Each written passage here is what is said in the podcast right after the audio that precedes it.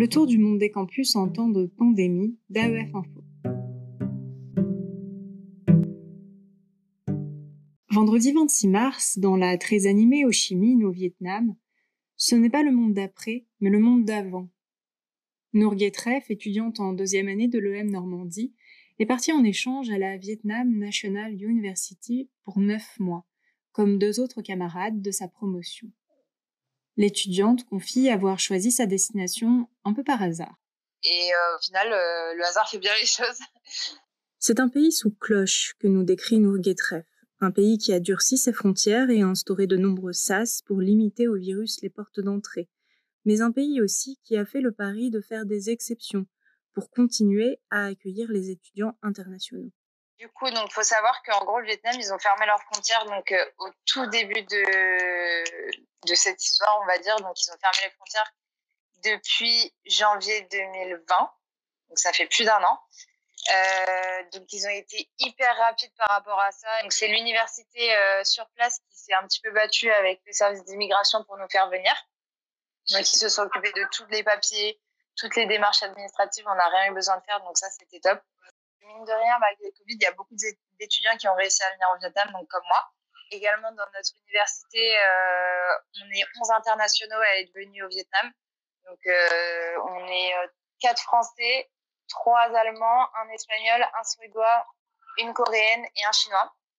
Donc ça fait quand même un petit groupe sympa de mélange de cultures, donc ça c'est super cool. À partir du moment où l'étudiante a posé le pied dans l'avion, elle a tout de même mis plusieurs semaines avant de rejoindre les bancs de sa fac. Et il euh, faut savoir qu'il y a une quatorzaine obligatoire dans un hôtel à nos frais. Du coup, pour réserver un billet d'avion, donc euh, c'est libre, euh, tu peux le réserver comme tu veux sur internet. Mais par contre, pour monter dans l'avion, il faut avoir une confirmation de réservation d'hôtel pour la quatorzaine. Sinon, tu peux pas rentrer dans le pays.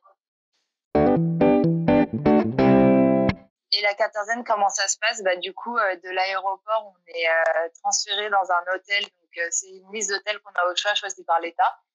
Et euh, donc c'est un peu marrant parce qu'on est dans des combinaisons euh, bleues complètement hermétiques donc, euh, pour le transfert jusqu'à jusqu'à l'hôtel.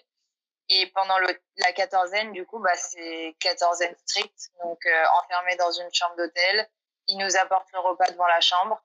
Euh, et voilà, c'est un isolement total, complet pendant 14 jours petit détail, euh, quand je suis sortie de la 14Z, l'université nous a demandé de faire une self-quarantine pendant 7 jours de plus.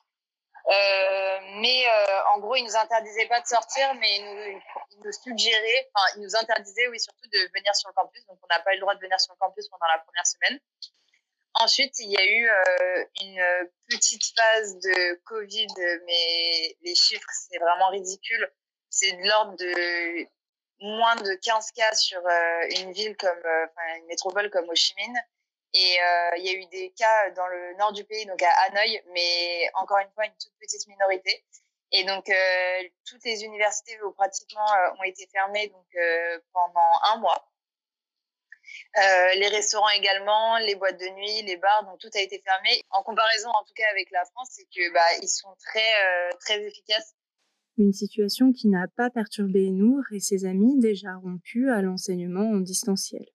Ça s'est très très bien passé. Ils ont mis en place, euh, en une semaine c'était mis en place et du coup on avait tous les cours en ligne. On en a profité pour euh, faire un road trip de presque 19 euh, jours et on a fait six destinations. Et donc oui, en fait on peut facilement voyager. Il n'y a aucun problème pour ça. Et puis les universités finissent par rouvrir. Là encore, les gestes barrières et les mesures anti-Covid sont bien différents. Bah, le port du masque, en fait, il est libre. Euh, si tu veux pas en mettre, personne va t'obliger à en mettre.